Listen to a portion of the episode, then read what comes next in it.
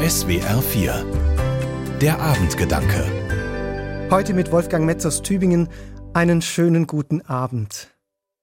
Jeder Mensch hat einen Namen, und doch lag da einer vor mir, der gerade formal keinen mehr hat. Ich war in Tübingen in der Anatomie der Uniklinik, und mir war ehrlich gesagt ein bisschen mulmig zumute, denn vor mir lag dieses sogenannte Präparat.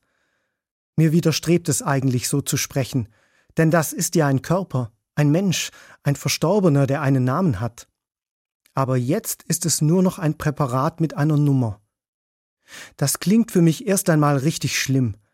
Wie kann man jemanden einen Teil seiner Persönlichkeit so wegnehmen, ja ihn so entmenschlichen?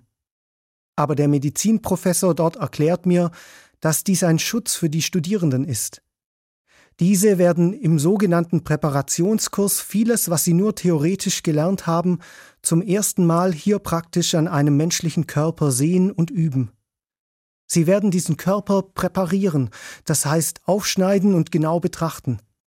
Für viele von ihnen ist das sicherlich auch nicht einfach, weil sie zum ersten Mal einen toten Menschen vor sich haben. Aber gerade für Sie als angehende Mediziner ist es wichtig, dass Sie einen professionellen Abstand lernen und diese Menschen erst einmal nur als Körper, ja als Präparat sehen.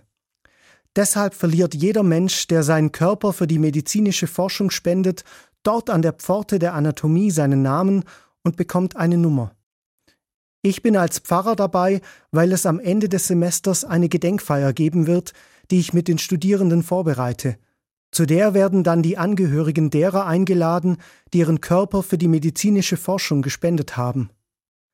Wunderschön an dieser Feier finde ich, dass dort deren Namen wieder verlesen werden. Sie bekommen dann sozusagen ihre Namen zurück.